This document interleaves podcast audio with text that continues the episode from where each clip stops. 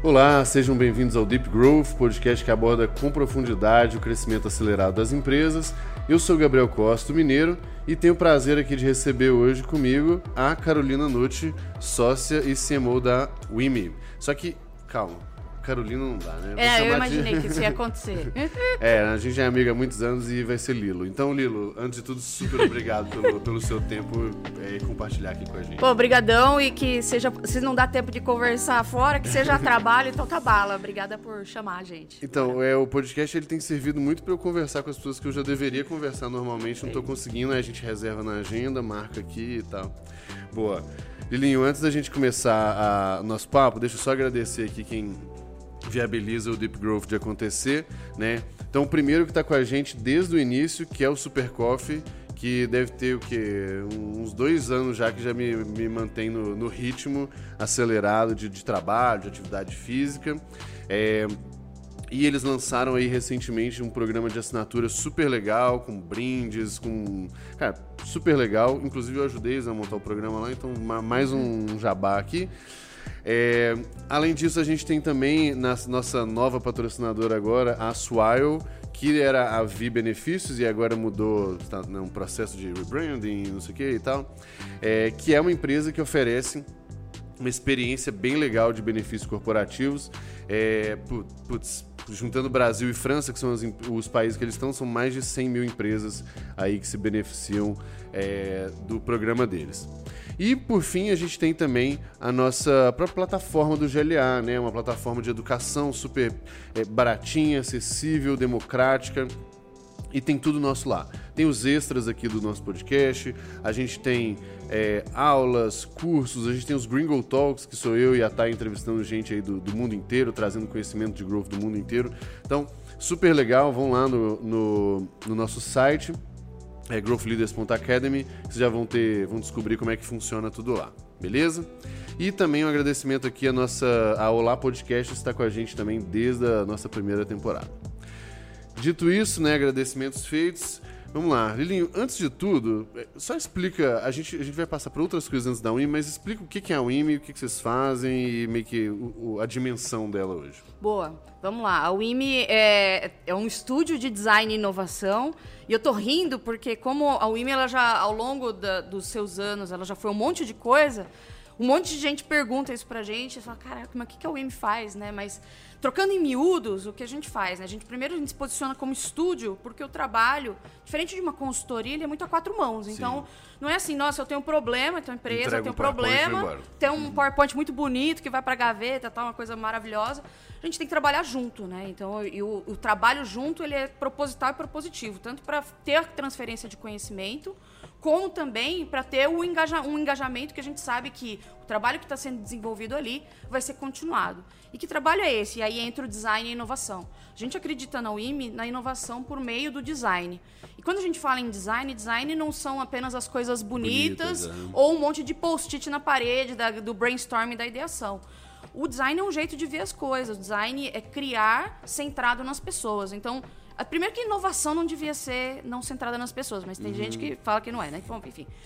É, então, o nosso trabalho de inovação está muito ligado em entender, primeiro, o comportamento e as necessidades das pessoas, para, a partir disso, criar, melhorar soluções para elas. E a gente faz esse trabalho em conjunto com grandes empresas, né? Uhum. Que tem, tem muito legado, tem muita experiência, tem muito conhecimento de mercado, mas estão passando por um processo, um processo de transição para um contexto digital. Uhum. E para isso, não necessariamente o modelo de gestão, as abordagens, os métodos que trouxeram elas até aqui é vão ajudar, ser né? as que vão levar elas para cá. Então, no, nesse sentido, a gente traz a abordagem do design, a gente traz métodos ágeis, mas num sentido não de da buzzword, mas muito de descomplicar, de traduzir e de trazer para a prática das grandes empresas para desenvolver novas soluções, novos produtos, novos serviços centrados nas pessoas. Boa.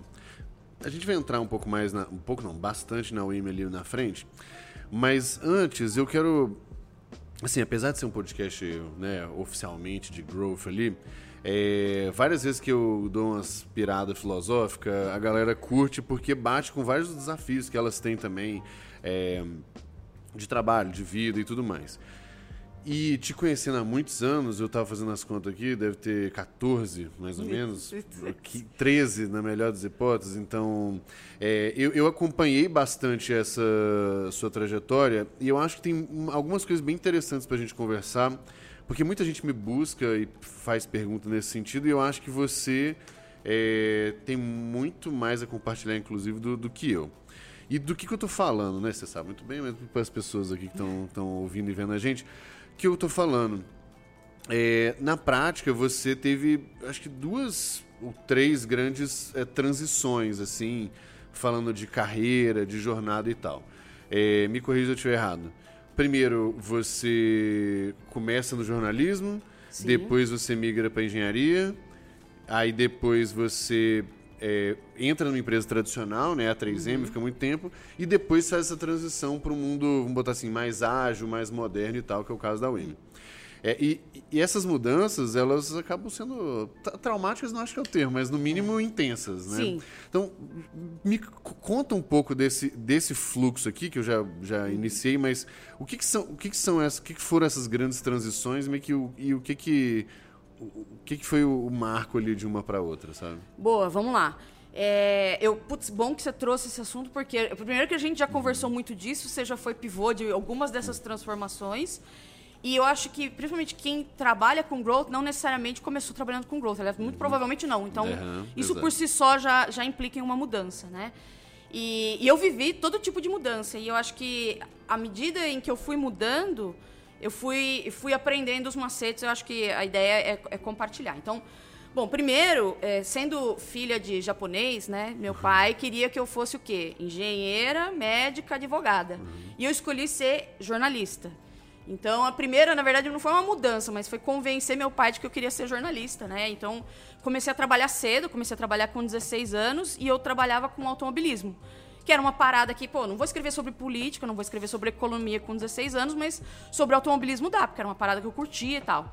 Então eu comecei a trabalhar com isso, comecei a escrever, trabalhar com uh, Fórmula 1, Stock Car e assim por diante. E trabalhei quatro anos como jornalista para descobrir que não era, que não era isso, né? Então rolou todo um convencimento nipônico ali para descobrir que não, não era isso, né? E, mas nessa época, ainda que fosse difícil, e não vou falar que foi fácil virar virar pro meu pai e tal. E era nova, né? Tinha 20 anos, né? Falou, putz, mudei, errei, né? Uhum. Você tava certo e tal. É muito mais fácil porque eu não tinha, não tinha filho, não tinha, né? Não tinha nada. Uhum. Então, falou, pô, tem que mudar. Então, meu pai falou, pô, beleza. Surpreendentemente, ele falou, tudo bem, passa numa pública de novo, uhum. estuda, se vira. Se puder escolher engenharia dessa vez, né? E agradeço. Agradeço. E aí eu fui para engenharia muito no sentido de falar, putz, me desiludir com. Me, na verdade, me iludi com o jornalismo, de certa forma. E resolvi ir para aquilo que eu falei, pô, sei fazer conta, né? Uhum. Parece que faz sentido. Vou fazer engenharia, né? E caí na, na, na, engenharia química, foi onde a gente se conheceu lá na Unicamp. E ao longo da faculdade, eu também fui também descobrindo que puta merda, não é isso também. Mas aí a gente fala, pô, eventualmente a gente tem que se formar e uma coisa que você vai concordar comigo, a faculdade ela vai ensinando a gente a se virar, né? Principalmente Exato. faculdade de engenharia, a gente a gente não tem bons professores, a gente tem bons amigos, a gente se vira, a gente se enfia um monte de coisa, a gente se conheceu em empresa júnior e tal. Então eu segui a faculdade, mas já sabendo que eu queria mudar de novo. Então eu falei, pô, até trabalhei um tempo como engenheira para ter certeza que não era isso mesmo. Nossa, igual eu. É, é então você, você fez eu a mesma coisa. Bem rápido. Fui para a indústria tal, trabalhei como engenheira de processo, falei, puta, não é isso mesmo. E aí eu falei, bom, não é isso. Mas eu acho que é um meio termo entre humanas e exatas, né? Eu acho que, putz, o marketing, ele traz uma, um, uma boa mescla entre humanas e exatas. Eu só precisava encontrar a empresa que me aceitasse como eu era, né? Engenheira não praticante e que queria trabalhar com marketing. Essa empresa foi a 3M. Então, passei num programa de trainee, fui para uma... Diferente dos amigos, eu fui para uma carreira mais tradicional. E entrei no programa de trainee da 3M e fui, então, para trabalhar com marketing em multinacional. É, só um diferente dos seus amigos, você foi para uma carreira tradicional, né? É, não, é, não, é, porque a, a bolinha nossa aqui, tudo o povo foi, né? É, isso, diferente desses amigos. E então fui para a carreira tradicional na 3M e cheguei lá para trabalhar então com marketing na multinacional. E aí teve algumas coisas né, né, nesse sentido, porque, putz, primeiro eu achei que ia trabalhar com marketing e meu diretor na época falou, vai trabalhar com vendas. Então, putz, e eu fugi de vendas igual o diabo foge da cruz, né? Você fala, puta, vendas e. Eu lembro quando eu contei pro meu pai que eu ia trabalhar com vendas. Falei, puta, minha filha, engenheira formada, um, nossa, uma estrela, vai ser vendedora. Fudeu tal. E, então, eu trabalhei dois anos em vendas, então, dentro da, da, da 3M, fui trabalhar dois anos em vendas, comi o pão que o diabo amassou lá e ganhei uma casca. Putz, eu, naquela época, se eu pudesse falar, puta, é isso mesmo, tinha que ir, né? Uhum. Então fui para vendas para depois voltar para o marketing, né? E, tá, e aí segui, né, cinco anos dentro da 3M em marketing, tanto no B2C quanto no B2B. Uhum.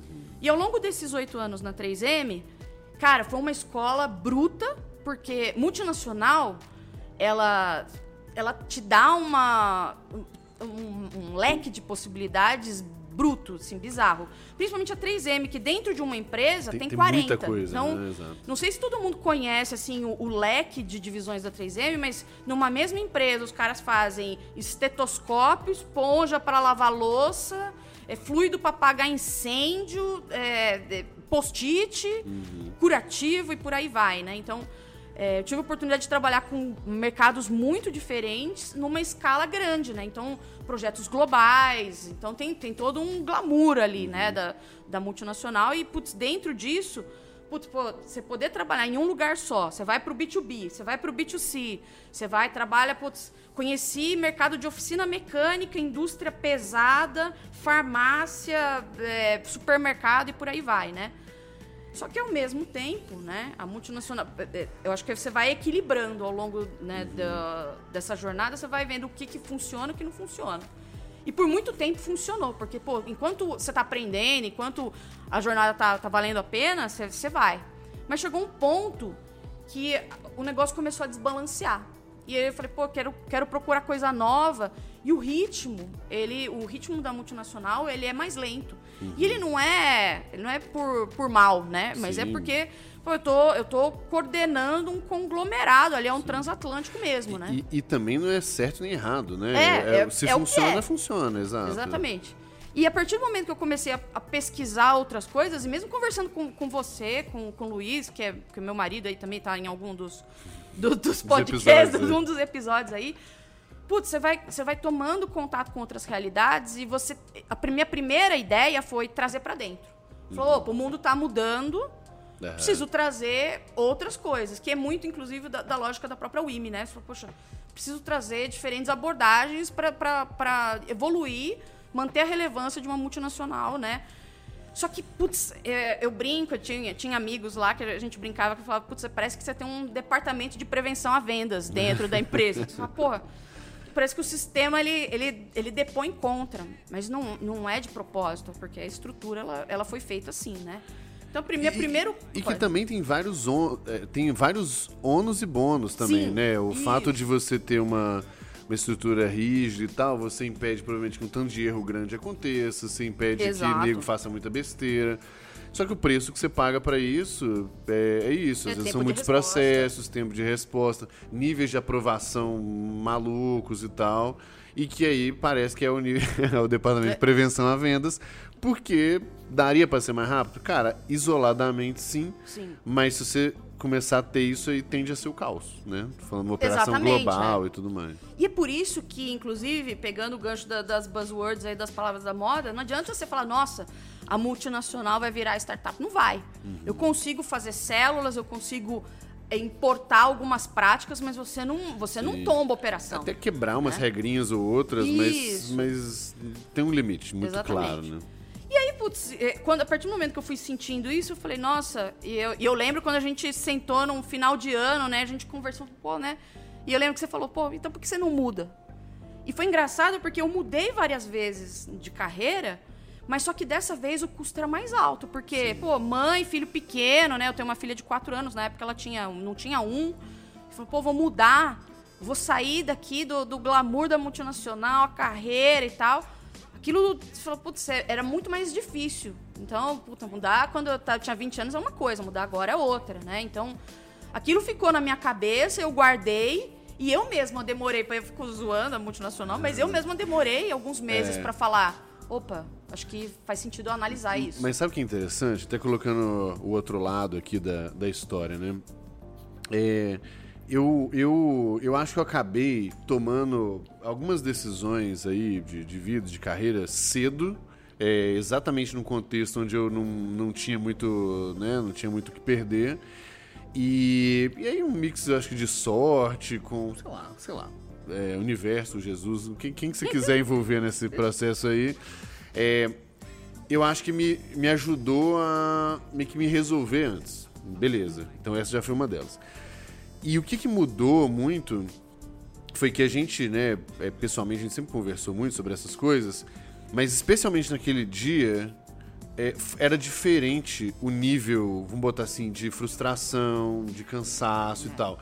O que todo mundo passa por pelos seus desafios diários Sim. lá.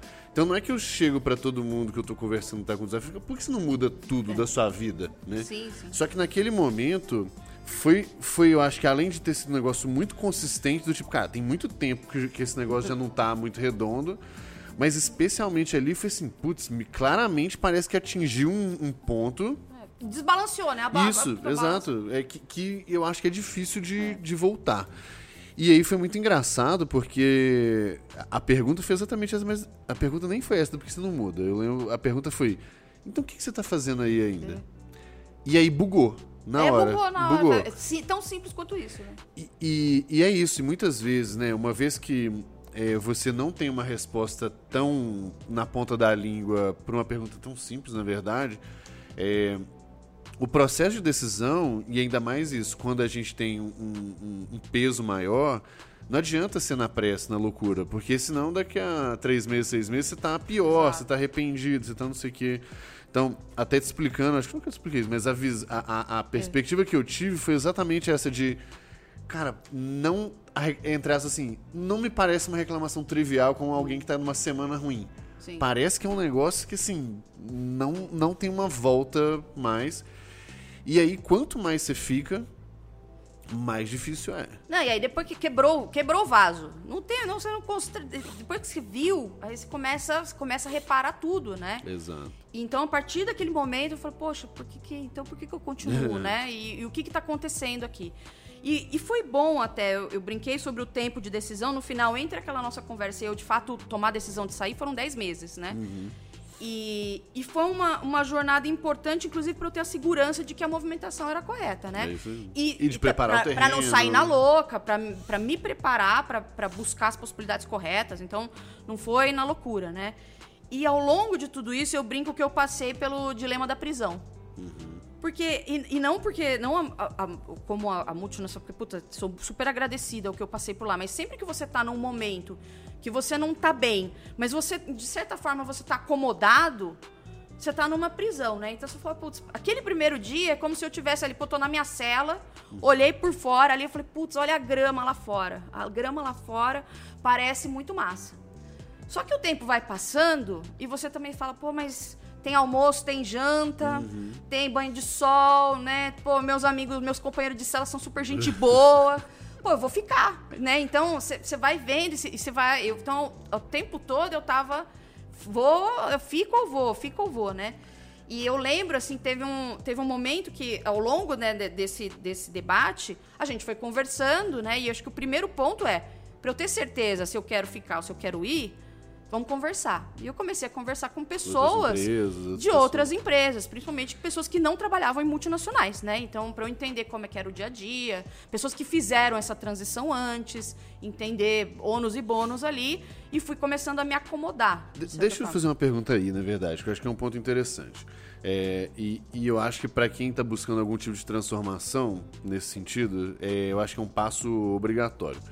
Uma das coisas que, usando a sua analogia, a sua metáfora aí da, da prisão, uma das coisas que acaba acontecendo é várias pessoas que estão com você na sua cela, no seu dia a dia, pessoas que você convive, você tem uma boa relação, inclusive, gosta, confia e tal, elas não estão vendo o que está lá fora.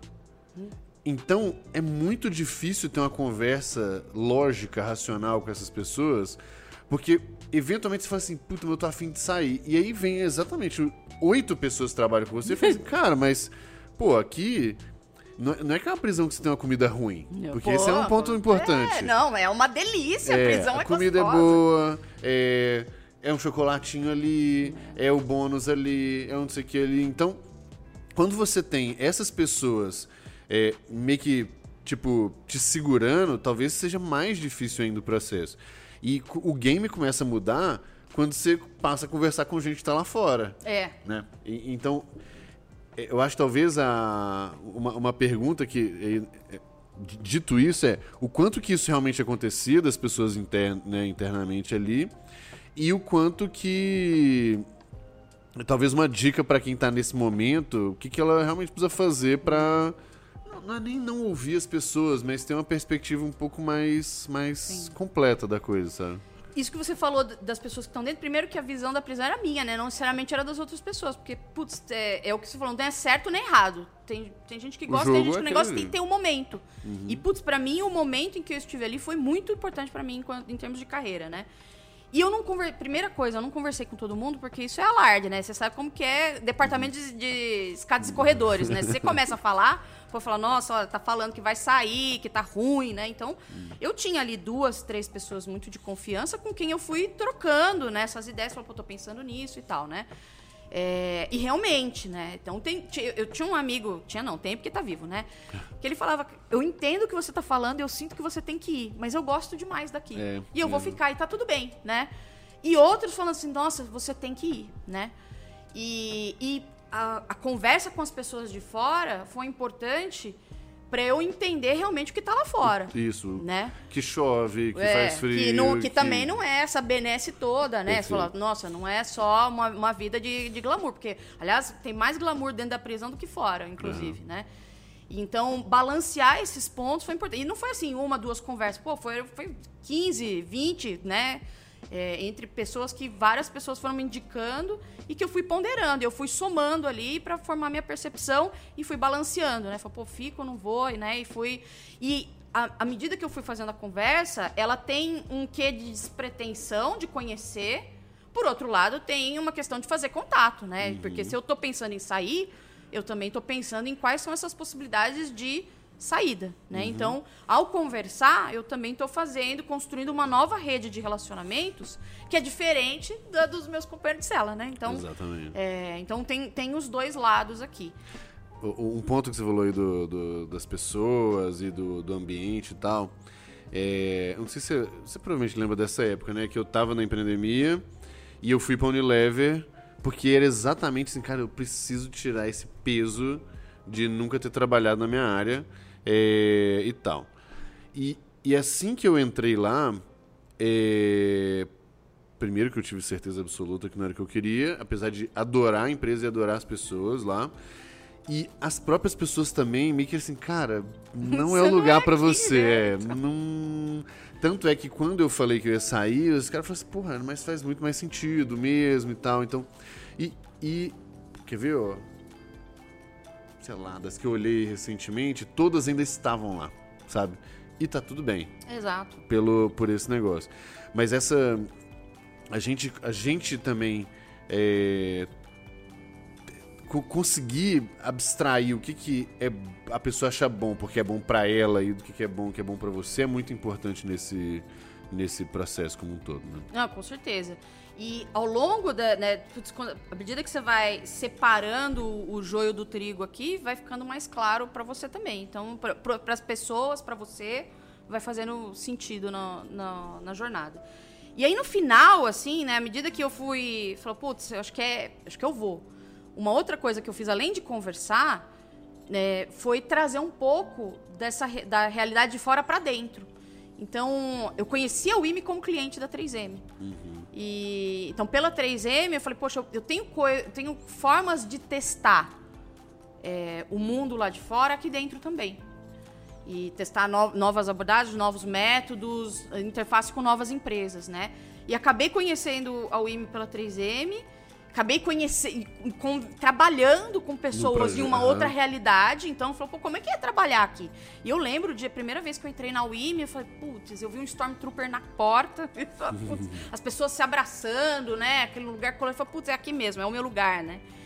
E, mas brincadeiras à parte, foi uma forma de quase de prototipar minha saída, né? De, uhum. putz, de trazer para dentro Dar uma ensaiadinha É, no negócio. E sentir e, e- e trazer, lógico, ganho pra dentro da operação do 3D, mas também pra fora também. E, e aí, putz, já meio que foi a minha tomada de decisão final. Falei, putz, agora é a hora de sair. E o surpreendente, né? Na hora que eu saí, quando eu, eu pedi demissão de fato, eu achei que o povo ia falar, tá maluca. Tá maluca. Falei, largou a carreira promissora, tá já maluca. até sei pra onde vai esse negócio. E então, quando eu contei o que teve de gente que na surdina, assim, na conversa do banheiro, né? de- Me mandou mensagem no particular, falou, putz, que coragem! Como que você fez? Porque eu teve um, um, um gerente bem, bem alto ali na, na cadeia alimentar, né? Que falou assim, putz, quisera eu ter tido a coragem de ter feito isso 10 anos atrás. E hoje, putz, não, não Exa- consigo. Eu escutei isso de, de- mas não foi de uma, duas, mas foi de dezenas de pessoas. Uhum. Que falou, pô, gostaria de testar, tenho medo, não sei. É, e outras pessoas falaram, pô, não, é simplesmente amo aqui. E, Parabéns, né? show e tal. Mas é, existe um medo de mudança. E as pessoas precisam conversar, né? No, que seja no paralelo, mas conversar com outras para ver se isso é possível. É, e, e esse, pra mim, essa é uma das coisas, sinceramente, assim, mais importantes. É por isso que eu queria trazer esse assunto, e nós vamos pa- passar praticamente metade aqui do nosso conversa sobre isso, porque é, é exatamente o ponto que eu falei. Quanto mais tempo você demora, mais difícil é. Mais difícil porque você não tem o gasto que você tinha antes. Se você querendo não vai aumentando seu salário e numa mudança, muitas vezes você tem que dar um passinho para trás para dar alguns para frente, ou no mínimo né, dar uma é, estabilizar ali. É, tem contexto de família, tem contexto de, de tudo isso. É, então eu acho que o, o medo, é, e, e é engraçado, né? Porque as pessoas, quando elas falam, "Para- nossa, que coragem, não sei o quê, ouvi bastante esse tipo de coisa também, é, parece que você não tá com medo. E não é esse o ponto. É, ter a coragem é muito mais sobre desenhar o caminho e, e entender, e ten- calcular o máximo o risco do negócio e menos de tocar o terror. É, e a gente nem tá falando pra quem tá ouvindo a gente que tá nessa situação pra pedir demissão É, hoje, é, né? Não, e, putz, pelo contrário. É, ir com medo significa que, de alguma forma, eu fui diminuindo os riscos. Então, Exatamente. conversando com pessoas, estudando, prototipando possibilidades, avaliando é, os cenários, tudo isso foi fazendo que falou, opa, é uma decisão ponderada aqui, então não é na louca. Não, não incentivamos ninguém na louca, mas pô, avalie, considere, porque putz, pode funcionar. Sa- Sabe o que eu recomendo bastante às pessoas? E eu acho que elas. Bom, você me conhece bem, você sabe o tanto que eu. É, walk the talk aqui, né? Quando eu faço. Isso realmente eu faço. Eu recomendo muitas pessoas a criarem um projetinho paralelo, assim. É, porque a quantidade de gente que eu conheço que começou com um projetinho paralelo, fazendo o que gostava, e aí estudava as coisas que gostava, aprendia e tal. E daqui a pouco falou assim: caramba, esse projetinho aqui tá me dando metade do meu salário. Eu gasto, tipo, uma micharia de tempo. Eu falei assim, pô, será que se eu não chegar em tantos por cento aqui, eu não consigo dar um, dar um salto de fé com mais segurança e tal? E nessa de, do projetinho paralelo, você vai descobrindo o que, que você gosta, o que, que você não gosta, o que, que você tem capacidade, ou o que, que você tem que aprender.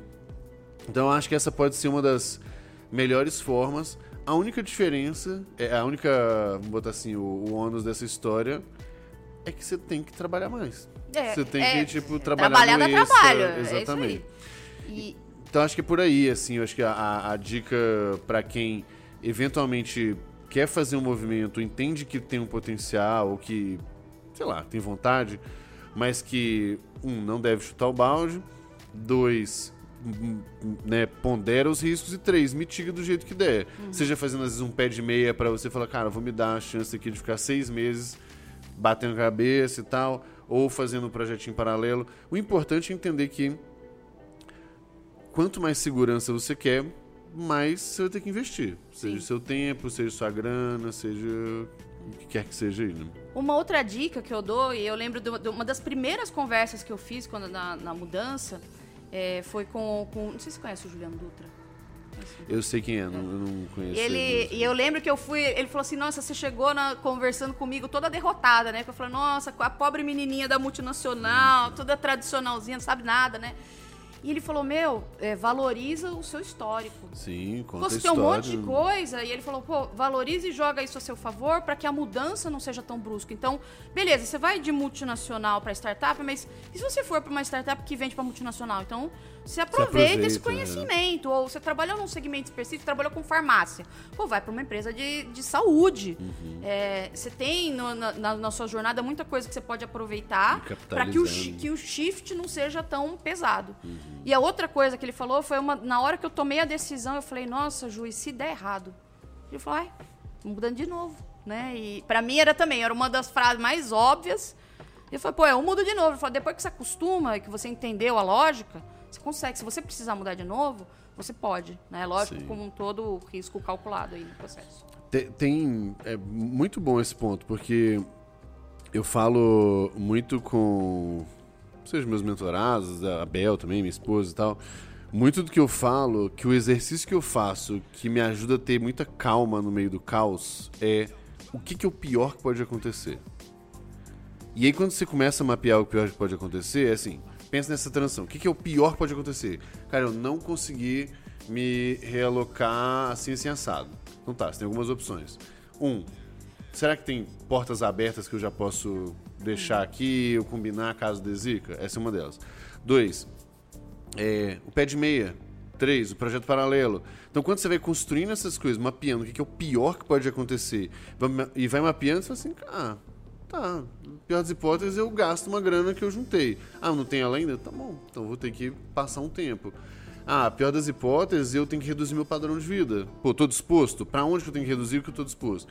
Quando você vai mapeando isso, puta, é, você vê que a maioria dos problemas não são tão grandes assim, ou no mínimo você já se prepara, sabe, pra eles. E a outra coisa que ele falou também, ele falou, pô, pra, pra gente boa tem trabalho. É. Ele falou, putz, olha, na boa, você é bem qualificada, tá tudo certo. Se, se quiser voltar pra multinacional, tem lugar. Tá, Fala, putz, você vai arranjar algum lugar. Tá tudo bem. Ma- Mas, até um ponto importante dessa aí, é, até pra gente fechar esse bloco, é, uma das perguntas que tinha aqui era qual o maior medo nesse processo como um todo. E apesar da gente estar falando de vários medos mais racionais, do ponto de vista financeiro, do ponto de vista de trabalho, do ponto de vista de família, isso aqui, é, sinceramente mesmo, e aí vou falar de uma forma genérica, mas eu acho que isso aplica para todo mundo, eu acho que os maiores medos nesse caso são muito de aprovação social Ah, total. ou Com- a com sua, certeza. o seu ego, a É. sua moral e tal. Né? O, o que que para você nesse sentido, o que que era, tirando o medo, botar assim, o racional, o que você conseguia enxergar muito claro, o que que eram os medos realmente pessoais e sociais que estavam envolvidos nisso? Cara, era dire... eu acho que 90% era emocional e, e muito de, disso, de, de um tombo de carreira. Você falou, pô, eu tinha um- uma trajetória bastante segura e promissora dentro da, da multinacional. E você falou, nossa, a menina saiu, e aí pare... eu lembro que eu ouvi isso de um, também de, um, de, um, de uma pessoa lá dentro da, da empresa, falou assim, quando tudo der errado, você me liga, que eu, que eu consigo fazer você voltar. Falou, não, não é, falei, não, não quero que dê errado. A pessoa já sabe, ela tá torcendo pra dar errado. E eu não, eu falei, não, eu tenho que dar certo. Então, meu medo era de, de putz, ser um fracasso e eu ter que baixar a cabeça e voltar. Esse era, o- esse era o medo É, né? Então, foi lidar com a- as possibilidades, falar, pô, eu não- provavelmente eu não volto. Mas, putz, talvez eu vá para outro lugar. Quanto que eu tô confortável com ir para outro lugar? Daí eu fui trabalhando essa- esse lado para administrar. Mas não vou falar que foi fácil, porque não foi. É, é, para mim ainda, dentro disso e dentro dessas coisas, é, eu acho que o social tem um, tem, um, tem um aspecto, mas eu acho que o maior medo de todos mesmo é de ferir o ego, sabe? De ferir é, meio que, teoricamente, eu, eu, eu estava muito bem, eu sou muito boa, e isso a gente corre o risco de... Será que eu sou, não sou tão Não boa sou tão assim? boa assim. E, e, e no fim do dia, eu acho que é uma grande de uma besteira, não que eu não tenha passado por isso também, mas grande de uma besteira porque, historicamente, se você. Garanto pra vocês, se vocês conversarem com todas as pessoas mais bem-sucedidas que vocês conhecem, a quantidade de merda feita no meio Ah, do não, caminho é é enorme, fenomenal. entendeu?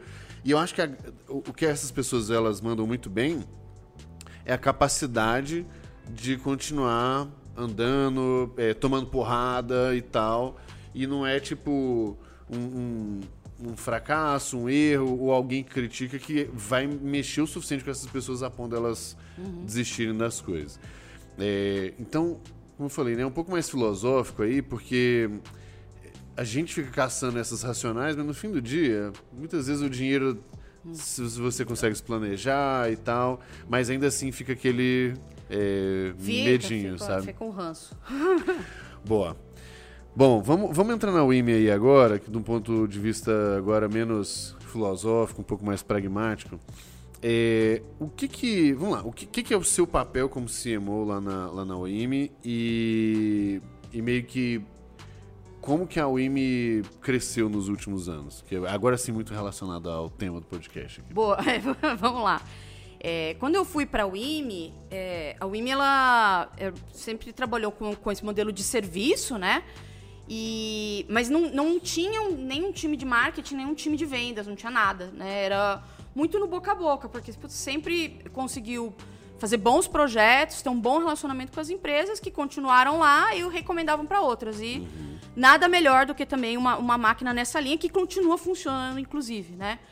Mas para você dar um próximo passo de, de escala, você, você precisa organizar, estruturar essa lógica de crescimento, né? Então, o, o convite, né, quando eu, eu, conversei, na verdade, eu queria ir para o IME de algum jeito, né? E o, a, a, ideia, quando a gente começou a conversar, foi justamente isso. Falou, nossa, não temos nem marketing, nem vendas. Você topa vir aqui para organizar, né, uma, uma lógica aqui, porque não tem, não tem nada, né? Então era mato alto, né?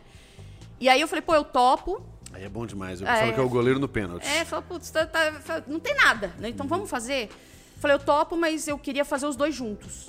Eu não, não quero ser vendas, não quero ser marketing. Eu acredito nas coisas juntas. E foi ter passado pelo, pelos dois lados na, Sim, na 3M, 3M me fez valorizar os dois e principalmente entender o quão prejudicial é a separação, que é muito comum, né? Uhum. Putz, é aquela é, briga, né? Um conflito velado. Eu falei, pô, eu queria testar criar um time de marketing e vendas junto, do zero, né, misturado, né? E, e aí falou, putz, começou comigo, era né, exército né, de uma mulher só, exército zero, fazendo meio que de tudo um pouco. Mas a primeira coisa que eu fiz foi entender, então, quem, quem eram os clientes da UIM. Então, quem que, quem que a UIM estava atendendo, quem que atendia muito bem, que é a coisa mais simples possível, né? E era uma, uma coisa interessante porque é, a gente putz, atendia de tudo. Então, desde uma empresa muito pequena, multinacional gigante, atendia do mesmo jeito, uhum. só que eu tenho graus de retorno e de match de proposta de valor muito diferentes. Uhum. Falei, então tem. Falei, é, tá aqui. Tem, tá, aqui tem um gato aqui. Então, se eu tô sozinha, tenho pouca gente, né? Aproveitando ali, lógico, os sócios, as pessoas, eu preciso entender com quem são os meus melhores clientes. Uhum. Então, quem são essas pessoas, quem são esses perfis de empresa, no caso, porque eu tô falando de um, de um mercado B2B enterprise complexo, uhum. né? Quem são os meus melhores clientes? Putz, são esses. Por que, que eles ficam comigo? O que, que eles têm em comum? O que, que eu estou entregando? Quais são os melhores serviços que a gente entrega para eles? Ah, são esses. Essas são as dores que a gente endereça. Como que eu, primeiro, expando dentro onde eu já estou, que é mais rápido? Uhum. Então, o meu primeiro mato alto era nessa linha. E Vender se, novamente para quem continuar, tinham... continuar dentro de onde eu já estou. E principalmente em multinacional, isso conta muito, porque uma vez que você está dentro e você passou você pelo, da... pela, pela barreira de compras ali, 297 cadastros, putz, você está dentro, nossa, é uma joia, né? Então, falou, pô, primeiro, vamos, vamos continuar onde a gente está. E segundo, eu preciso atrair mais perfis de empresa como esses. Uhum. E a, a, o destino dos recursos da operação ele tem que ser desproporcionalmente maior para esse perfil de empresa. Sim. Por mais que eu queira atender todo mundo, não funciona, porque dá um trabalho enorme. Uhum. Né? Você fala, putz, é, já, a gente já teve clientes menores que funcionaram. Mas o meu esforço para atrair esse tipo de cliente tem que ser zero. Se ele bater na minha porta, ele quiser comprar o projeto, meu, beleza, uhum. o projeto é esse, tal, você pode comprar. Mas eu não vou atrás ativamente dele porque uhum. o trabalho é enorme. Então, fazer essa segmentação de clientes, que é simples como isso, né? E, e trazer uh, os recursos da operação desproporcionalmente na direção desses clientes foi o primeiro passo para drivar o crescimento. Uhum. E, e, aí, à medida que a fórmula fun foi funcionando, a gente foi crescendo o time. Hoje estamos um time de 15 ixi, pessoas. É, mas, putz, começou fazendo essa segmentação e aí é, trabalhando tanto na, né, em manter, no, no land e no expand aqui. Só que depois a gente falou, putz, para isso ganhar uma consistência melhor, eu preciso fazer o que a gente prega dentro da UIM, que é o design. Uhum. Então eu preciso entender o meu, o meu cliente, e aqui eu estou falando com toda a complexidade da multinacional, dessa jornada completa, como que eu ajudo o cliente a ir do início ao fim.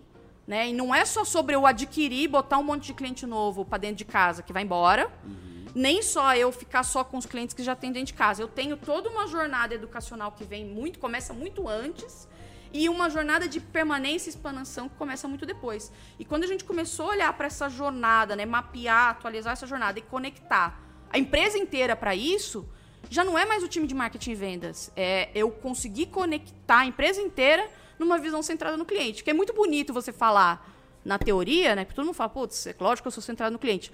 Mas você entender seu papel nessa engrenagem, ou como que você tira uma fricção do cliente ao longo da jornada, faz, para mim, é o, é o, papel central, hoje, meu, dentro da organização. Eu entender, dentro da, da, da jornada do cliente, né? Dentro do, do, do, problema que a gente quer resolver com o meu cliente, como que eu consigo fazer com que essa jornada ela seja o mais frictionless, mais sem fricção possível, uhum. né?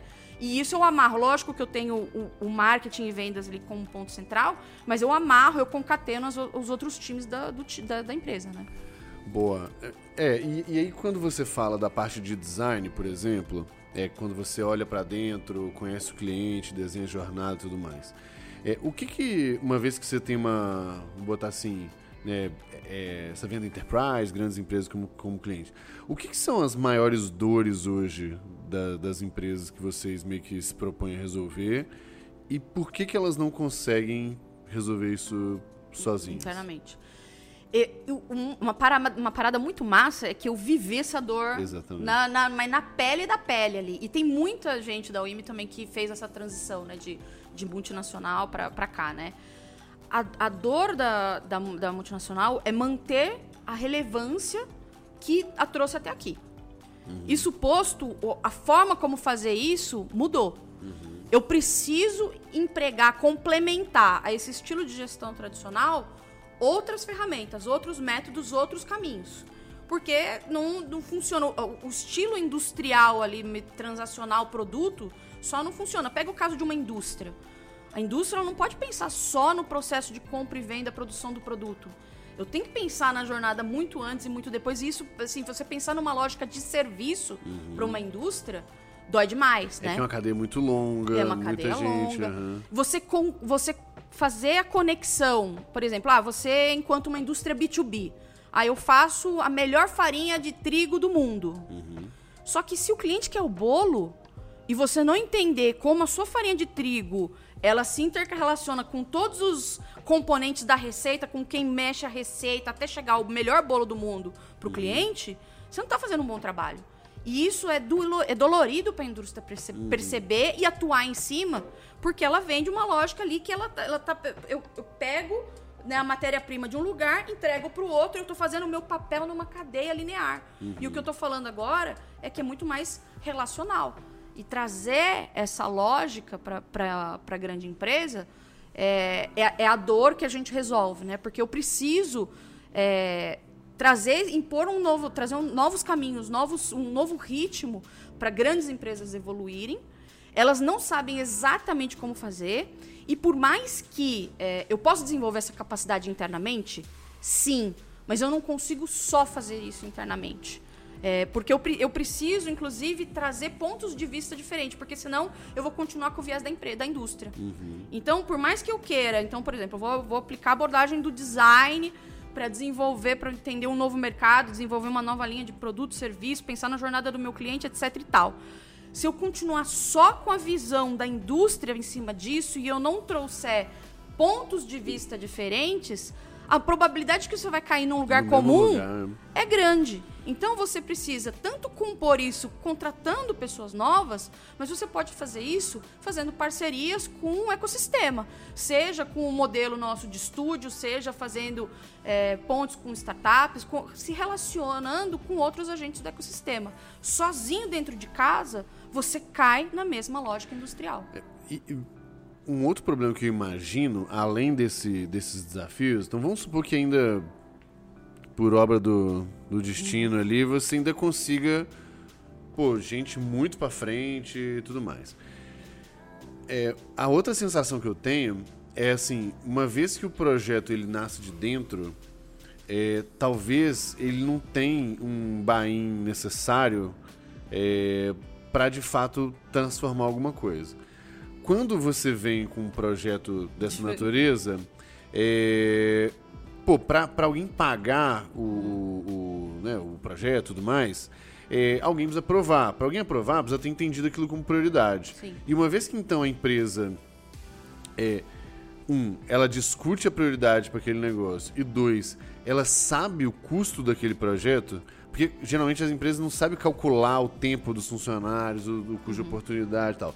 Mas quando tem a nota fiscal lá e ela entende o tamanho do, do investimento que está sendo feito, é, provavelmente começa a ter um grau de priorização. Sim. é, e de, de, de, vou botar assim, de, de, de mais permissão também, né? Delas entenderem que, cara, já que eu tô investindo nisso, deixa eu quebrar uma regrinha aqui, porque senão esse projeto vai ser à toa. Faz sentido essa lógica? Eu gosto muito de uma analogia de uma, da, da de uma diretora de marketing da Bosch, que ela fala assim que você tem que ter uma pessoa meio come quieto, o boi de piranha. Você fala, e ela, e ela, ela descreve ela mesma, assim, ela falou, putz, eu tinha aquele restinho de budget, eu quero testar uma abordagem nova, se der certo eu conto, se não der certo nunca existiu. Tudo bem. E ela falou, poxa, eu, eu preciso comprovar, e a gente fala muito da, da necessidade de eu ter primeiras narrativas de sucesso. Eu preciso ter um projeto que é que tem um que é relevante o suficiente para que o resultado chame atenção, que esteja ali endereçando uma dor relevante o suficiente, mas que não pode ser grande o suficiente que vai ou gerar muita burocracia, né, ou vai demorar muito para fazer. Então, encontrar essa primeira narrativa é importante, porque uma vez que eu tenho resultado, né, e você tem o boi de piranha ali, o povo que entrou na água e falou, gente, tá quentinho e tudo mais, resultado todo mundo quer. E aí você falou, gente, olha, por A mais B aqui, eu, eu fiz isso, testei um rolê novo aqui, ó, ambiente controlado e tal, gerou um resultado diferente do que a gente está acostumado e que resolveu um problema que ninguém estava conseguindo resolver. Isso atrai, é natural, porque todo mundo quer resolver, né? E aí, aquilo que começou como uma narrativa pontual, ela vai, ela vai proliferando como uma erva daninha e vai, e vai trazendo, né? Vai, aos poucos vai con- contaminando positivamente outras áreas. É, é, é bem, bem, bem interessante falar isso. Eu fiz várias anotações agora para não esquecer, porque é, eu acho que isso serve para absolutamente todos os tipos de empresa. É, e o que eu costumo falar, né, para as pessoas é assim: todo mundo da empresa quer a mesma coisa. Todo mundo quer crescer, de dinheiro, venda, não tem muita discussão.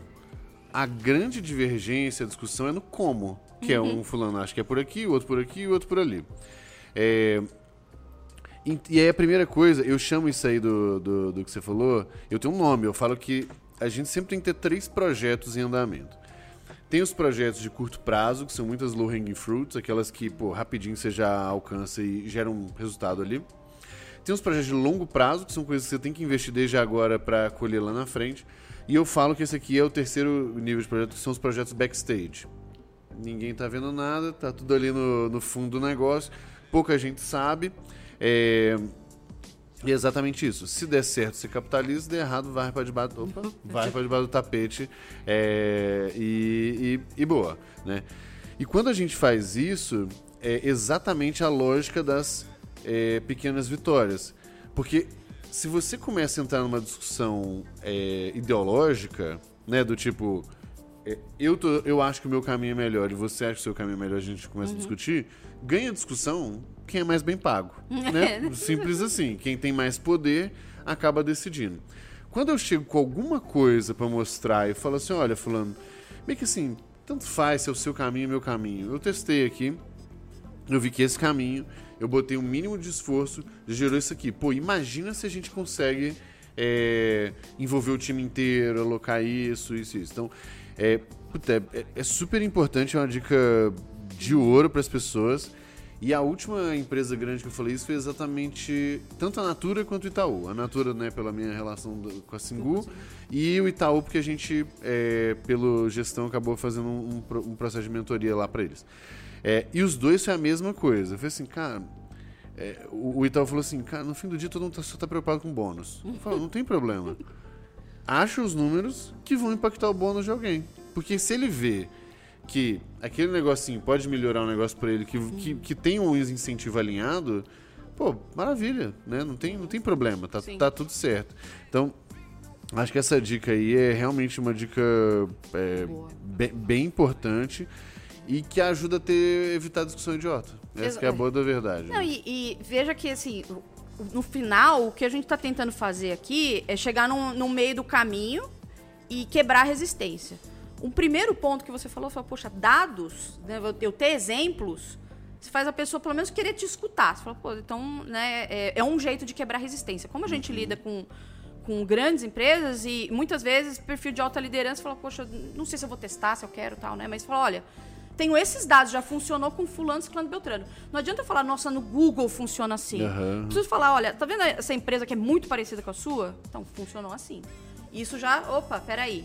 O segundo ponto, que é até uma lógica muito da, da cultura de experimentação de growth, é de você testar. Falar, não vamos implementar, não vou implementar, vou apertar um botão, empresa inteira vai fazer isso. Vamos escolher um teste. Um teste vai, poxa, ah, um teste eu topo fazer, né? Se uhum. der errado, beleza, né? Então, é um jeito de baixar a, a, guarda. E o terceiro ponto, quando dá certo, aquilo que você falou até do, do ego, do bônus, quando você vê alguém também prosperando porque o projeto deu certo, você fala, pô, eu vou seguir o cabo, é, do cara. Esse também. aí eu acho que é o, que eu falo que é o, o, poder que mais faz as pessoas se mexerem, que é a inveja. que é exatamente essa lógica assim. Cara, a, a, a, grande, a grande questão é se eu entendi que alguém fez alguma coisa e deu certo para ela, eu quero aquilo ali para mim também, né? E uma dica que eu dou quando eu fazia muito teste lá na RD com vendas era assim: mudar qualquer coisa no processo de vendas é muito trabalhoso. E porque você tem que treinar todo mundo, tem que tal. E aí que eu fazia? Eu sempre pegava algum vendedor que era mais para frente, chamava o cara no canto e falava assim: "Cara, é o seguinte, tô querendo testar esse negócio, não faço ideia se vai funcionar. Mas se funcionar, pô, do caralho, você ganhou mais leads aqui, você aumenta suas chances de vender mais, ganhar mais dinheiro e tal. Se não funcionar, pô, beleza, você tá me ajudando aqui e os novos testes eu vou testar uma hora ou outra, nós vamos, nós vamos acertar e você vai se dar bem também. E aí, tinha que ser alguém para frente que estava disposto a tomar aquele risco, ele ia ter que trabalhar uma semaninha a mais ali para testar aquele negócio. Era o primeiro começar a vender mais, o lead bater, que aí já começava uma movimentação é, para a coisa funcionar. Porque é isso, né? Tô... Tá resolvendo o problema da outra pessoa. Tá... Exatamente. Boa. E aí eu acho que tem um, tem um último ponto que eu acho que a gente pode entrar nele com, com mais calma, porque eu acho que pode ajudar muita gente. É, muito do que eu falo, né, do, do, do ali, né, do ACF, é, do arroz com feijão, é, eu falo sobre a gente conhecer o usuário, essas dores e tal. E eu falo que esse é o maior clichê do mundo dos negócios e ele não é clichê à toa, ele é clichê porque, porque é muito importante. É, e, e, se eu não me engano, aí me corrige talvez a, a ordem, mas que o que eu sei que existe, eu sei que existe. Uma das etapas, talvez a primeira, é o que vocês chamam de design research, né? Que é exatamente essa.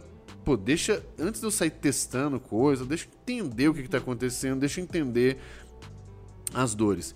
E eu acho que vale muito a pena a gente entrar nesse negócio, porque absolutamente todas as empresas podem se beneficiar desse negócio. Uhum seja de um processinho mais bem feito, estruturado, mediado, seja um negócio mais roots ali. Mas o, o princípio da coisa, para mim, ela é indiscutivelmente importante. importante. É. Como que é o processo de vocês nesse sentido? Boa, vamos lá. É, só para fazer uma introdução para o processo, é, quando a gente fala de que, que é importante você entender o seu cliente, todo mundo fala que é, mas é que. Por que, que é, é, é difícil você fazer isso? Porque geralmente a gente quer entender o cliente no olhar do conforto daquilo que eu sei muito bem. Ou seja, eu quero olhar para o cliente com os olhos da minha empresa. Falar, poxa, eu quero saber se o cliente, como que o cliente vai comprar mais do meu produto. Eu quero saber por que, que o cliente não usa o meu serviço. Eu quero sempre olhar para o cliente com os olhos uhum. da empresa. O design, ele, ele, ele prega uma inversão de papel. E é uma, versão, uma inversão desconfortável. Uhum. Porque eu preciso olhar para a empresa com os olhos do cliente. E quando eu faço isso, eu, eu tô olhando de um, sob uma perspectiva que eu não controlo. Uhum. E por isso que é desconfortável. Então, eu fazia pesquisa para só confirmar aquilo que eu queria, só ter um endosso, uhum. não vai adiantar. Eu, olha, eu fazia pesquisa só para eu fazer, e eu confesso que eu mesmo já fiz muitas dessas na minha carreira. Eu falo, putz, tem que fazer uma por, por ano, né? Vou fazer uma grande pesquisa de mercado aqui, mas sem um objetivo claro também não adianta, né? Ou pe pegar a pesquisa e falar assim: ah, não, mas isso, isso não, isso não é verdade, isso aí foi, foi, foi erro, né? Não participei, né? Ou mesmo ter, usar a pesquisa como uma, uma um escudo para você não interagir com o cliente. No final, o que a gente quer aqui é ter um entendimento profundo das necessidades do comportamento do cliente, como que ele, como ele se comporta, o que, que ele, qual é o problema que ele quer resolver e tudo mais. E por mais que isso seja óbvio, de novo, a gente tende a abordar com o viés da empresa. Então, é, toda a abordagem do design, ela prega essa quebra de viés. Então, por exemplo, numa pesquisa. E, e, de novo, não quer dizer que é melhor ou pior. Eu complemento isso com, a, com pesquisas de mercado tradicionais uhum. e tá tudo bem. Eu posso fazer uma pergunta de sim ou não para você. Então, por exemplo, vou dar um exemplo de, real de um projeto é, de uma, uma, empresa grande de bens de consumo para alimentos saudáveis. Uhum. Então, eles tinham lá uma pesquisa que 99% das pessoas falavam que se alimentar de forma saudável é importante. E provavelmente, se eu perguntar para você, você vai falar, pô, é super importante e uhum. tal. E talvez até se eu perguntar se você se alimenta de forma saudável, você é capaz de você falar sim, porque a gente tem medo de, de falar a verdade sim, na, socialmente, em, socialmente né? e tal. Mas se eu perguntar para você, me conta como que você se alimentou na última semana? Me conta a sua rotina. Uhum. Você pega coisa diferente. Você fala, pô, segunda-feira Pô, segunda-feira foi super corrido, pedi um iFood e tal, comi qualquer tranqueira. Terça-feira me estressei, comi uma barra de chocolate. Quarta-feira, com muito arrependimento, comi um monte de balde de salada. Uhum. O que, que eu tô pegando da, da, história? A história mente muito menos do que uma pergunta de sim ou não. Uhum. A história é mais verdadeira. E o que, que eu pego? Nesse caso, a gente está fazendo um estudo sobre alimentação saudável. O que, que eu pego? Que a alimentação saudável ela não é autoindulgente, ela não é conveniente. Então não adianta eu lançar uma, um alimento saudável que é que tem um gosto ruim, que a gente vê vários, uhum. que não é fácil de comprar ou não é fácil de fazer, porque tudo isso atrapalha a jornada do cliente. Então, falou, pô, uma, uma solução de alimentação saudável, ela vai ajudar se eu entender de fato onde estão os empecilhos na jornada desse cliente. É, tem, tem um outro ponto ainda que dificulta muito nessa lógica do, do sim ou não aí, que é, quando você faz isso, vamos usar o mesmo exemplo, eu te perguntar se tem uma alimentação saudável, ou você entende que é importante, a gente parte do pressuposto que todo mundo tem exatamente o mesmo conceito de alimentação, de alimentação saudável. saudável. Exatamente. É, e isso é muito longe de ser verdade. É verdade, é. Então, quando eu, eu faço. Porque, aí, vamos dar um exemplo tosco, sei lá. Às vezes tem uma barrinha de cereal X uhum. que ela é super não saudável né? Ela é um alimento ali, mas que na cabeça da pessoa o conceito de barrinha de cereal é saudável. É saudável. E aí você vai perguntar, você come saudável? Cara, todo dia. Todo dia meu café da manhã é super saudável, né? É... E ela pode estar, assim, na cabeça dela ela não está errada. Ela está certa. Então, de fato, quando você abstrai conceito, né, e muito uhum. mais pega, cara, foda-se o que, que você entende, o que, que é saudável. O que, que é? O que, que é? Deixa eu usar o meu padrão para estabelecer para todo mundo que eu estou uhum. conversando o que, que, o que, que é saudável. E o saudável pode parecer óbvio, do tipo, ah, não, mas isso eu percebi, mas no nosso dia a dia é exatamente isso, assim. Quando a gente fala assim, é, ah, o, o, o que a gente quer. Você acha importante vender mais? Porra, óbvio, então. pergunta imbecil. É, mas se isso se reflete em um, prioridade nas tarefas da pessoa no dia a dia dela. Uhum. Dois, se ela investe para fazer isso e tal. Aí é tudo, é. Tudo, e ela continua achando que é muito importante. Por quê? Porque de fato é mesmo. Uhum. Né? Ou porque é, ou porque socialmente Sim. É, é, é errado se posicionar de uma forma diferente. Um outro ponto também desse entendimento mais profundo é que a gente está acostumado a ditar as coisas pela média. Né? Então eu pego lá, no, então, 99% das pessoas acham isso, isso, isso, isso. Geralmente os melhores insights, eles estão nos extremos. Exatamente. Porque nos extremos a dor é mais intensa. Então, quando a gente vai entender um determinado público, é importante eu entender quem são meus usuários extremos, quem pode estar sentindo aquela dor que uhum. eu posso resolver enquanto empresa de uma forma mais intensa. A probabilidade de eu achar um insight mais valioso aqui é muito maior do que eu me pautar pela média. Porque a média, ela tá, ela tá anulando o extremo, é, na verdade, aqui, né? É, o que eu costumo falar, perfeito. Nossa, parece que nós combinamos o jogo aqui, porque tá, tá foda. Hum. É, o que eu costumo falar é que a média, na verdade, ela, ela puxa o que tem de bom para baixo e puxa o que tem de ruim para cima, né? Você melhora é. um negócio que tá ruim e, e, e piora um negócio que é muito bom. É, e geralmente nesses, nesses outliers também a gente tem é, meio que assim tá, nem todo mundo vai ser outlier, mas como que eu atraio pessoas ou empresas ou com comportamentos ou desejos ou dores parecidas com esses outliers? Eu acho que o pulo do gato é exatamente isso, é tentar entender é, como que eu previno das pessoas chegarem naquela situação tão crítica e como que eu trago mais uhum. pessoas né, que Sim. são apaixonadas com aquele negócio, ou que curtem muito. E uma outra coisa que o design pega, né? Então, putz, entendi meu cliente, cavoquei um monte de insight, uma joia. Só que se isso ficar só na cabeça de quem foi lá entender o cliente, aquilo lá vai morrer também. Uhum. Então o design, ele, ele gosta muito. Eh, eh, a gente usa de ferramentas, artefatos para trazer a, as descobertas de uma forma tangível. Então, um mapa de jornada do cliente, ele não é um, só um PowerPoint bonito, mas é eu conseguir olhar de fato, poxa, a jornada, né, a etapa após etapa ali do meu cliente é essa, as atividades que ele realiza em cada etapa, né? Não de uma forma linear, a gente sabe, né? Mas macro etapas são essas, essas são as dores, é, é, esses são o que influencia, essa é a interface que eu tenho com a minha empresa. Isso é um material vivo. A todo momento eu estou vendo onde eu estou decepcionando o cliente aqui. Então, aquilo que eu descubro é uma forma de eu democratizar, o, a partir do momento que eu coloco numa, de uma forma visual em um artefato eu consigo democratizar esse conhecimento para mais pessoas da empresa. E se eu deixo esse artefato vivo, eu evoluo junto com as mudanças do meu cliente. Se mudou alguma coisa na jornada, eu, eu adapto, eu olho ali. Se eu preciso priorizar uma melhoria de serviço, uhum. eu olho para onde dói onde mais na jornada. Então, isso é um direcionador de negócio. É uma forma de eu fazer a gestão da estratégia do meu negócio. Um mapa de empatia, um, né, uma, um, quando eu olho ali para a informação da minha persona, não é algo também bonito, só bonito, né? Mas se eu precisar explicar para alguém, é muito mais fácil. Uhum. Falar, nossa, eu estou falando, por exemplo, a gente tem uma persona que a gente da liderança de inovação de grande empresa na UIM, que é a Drica. Quando eu falo, gente, isso, esse tipo de conteúdo é para Drica. Todo mundo entende o que eu estou falando. Uhum. É fácil, então eu consigo trazer, né, deixar mais universal essa centralidade no cliente. E um único ponto, o último ponto que eu queria trazer, não só do design research, mas é uma ponta final do design, o, design research, ele está procurando, ele está descobrindo o problema, né? O momento de eu colocar um holofote no problema. O segundo diamante do design, que é de buscar o melhor caminho, né? É eu buscar a melhor forma de resolver esse problema. Geralmente, eu conheço o cliente no primeiro diamante, né? No primeiro momento ali, e depois esqueço do cliente. Uhum. E eu não volto para testar, poxa, eu tive uma ideia. Tive uma ideia de uma nova solução, um novo serviço, uma melhoria, um tipo de comunicação, o que quer que seja eu não volto para pegar o feedback do meu cliente. Uhum. E aí o cliente morre, né? No final, ele fala, gente, olha, fiz um trabalho ótimo, pontual ali, ficou num PPT bonito e morreu. É, é, ou até aquele negócio do tipo, beleza, daqui a um ano eu atualizo, mas, porra, tanta coisa vai acontecer, tanta coisa você vai perder no meio do caminho.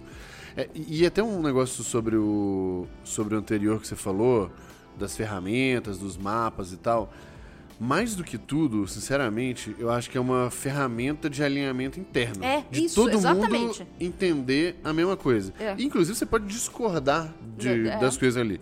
Mas assim, o entendimento que a empresa tem sobre esse cliente é esse. Sobre a jornada dele, é assim, assim, assado.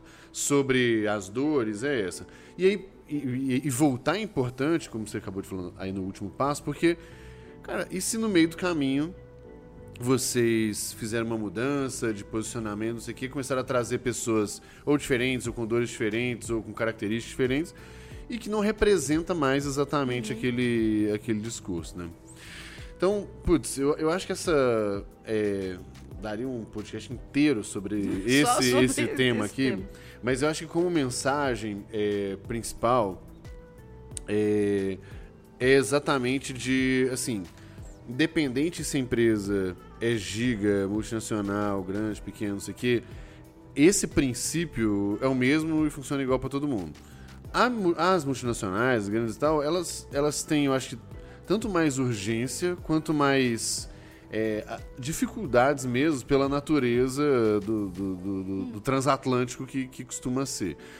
Mas esse discurso, né, como. É, assim, o processo de vocês são várias etapas, na verdade, mas eu quis a do design research a gente pegar aqui, porque já é uma das que eu defendo e que entendo que absolutamente todas as pessoas precisam, pessoas, empresas e tal, precisam conduzir isso para começar a ter clareza, para ter um pitch de vendas mais claro, para saber aonde, tra aonde trazer o cliente, onde buscar, que canal usar, enfim, tudo mais.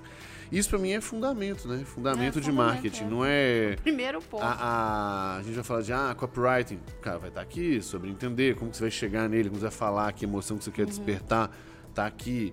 Como que vai ser sua landing page, o seu anúncio, sabe? Tudo deriva desse negócio. Então, esse é um tópico que eu acho que é muito importante e eu acho que, bom, nos nossos minutinhos extras dentro da plataforma, a minha pergunta é exatamente a gente aprofundar aqui. Legal.